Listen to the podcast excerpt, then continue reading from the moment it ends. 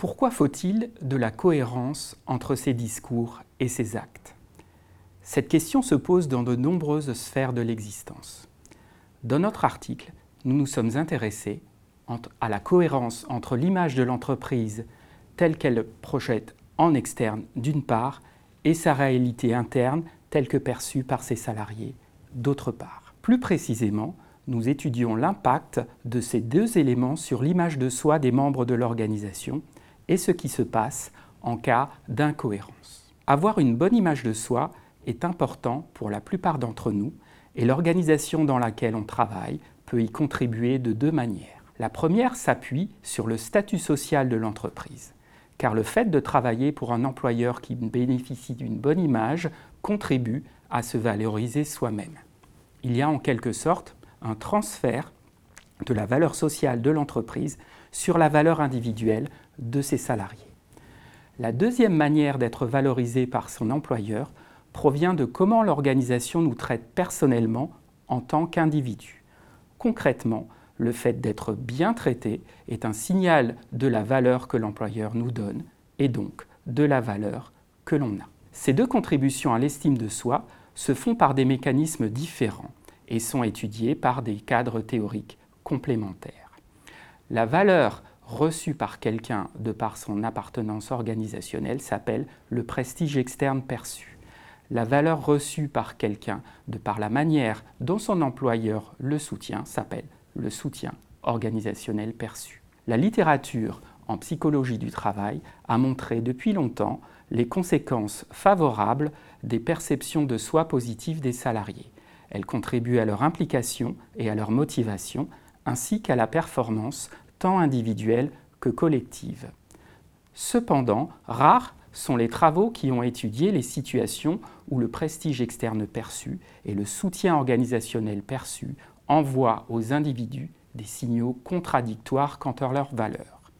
Or, ces situations d'ambiguïté sont fréquentes. Certaines organisations bénéficient d'une image externe très favorable qui peut contribuer positivement à l'image de soi de leurs membres. Mais au moins certains d'entre eux peuvent s'estimer insuffisamment soutenus par leur employeur, ce qui envoie un message contraire quant à leur valeur.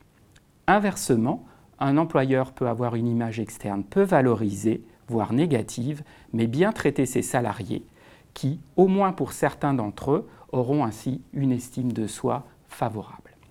L'objectif de notre travail de recherche, qui s'est appuyé sur trois études empiriques auprès de cadres d'entreprise, a précisément été de regarder ce qui se passe dans le cas des individus qui se trouvent en situation d'ambivalence, et en particulier la situation dans laquelle euh, se trouvent les individus qui travaillent pour une organisation dont l'image externe est favorable, mais qui, en interne, ne s'estiment pas soutenus.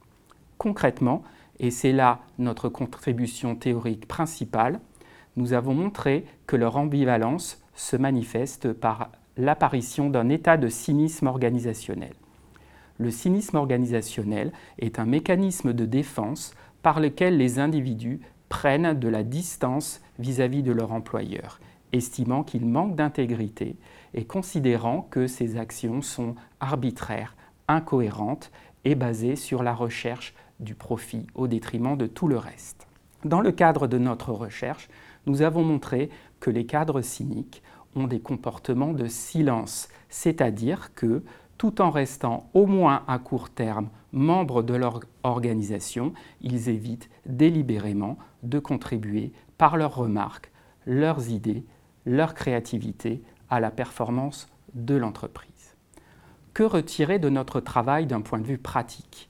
L'idée majeure est qu'il est important, dans le domaine de la relation d'emploi, comme dans d'autres domaines, d'être cohérent une entreprise peut être tentée de se donner la meilleure image externe possible pour agir sur les représentations de ses parties prenantes. Mais elle ne doit pas oublier que ses salariés sont également des destinataires directs ou indirects de ces communications externes et que si leur propre situation n'est pas favorable, ils ne pourront que relever l'incohérence entre les signaux envoyés à l'extérieur et la réalité de ce que eux vivent en interne.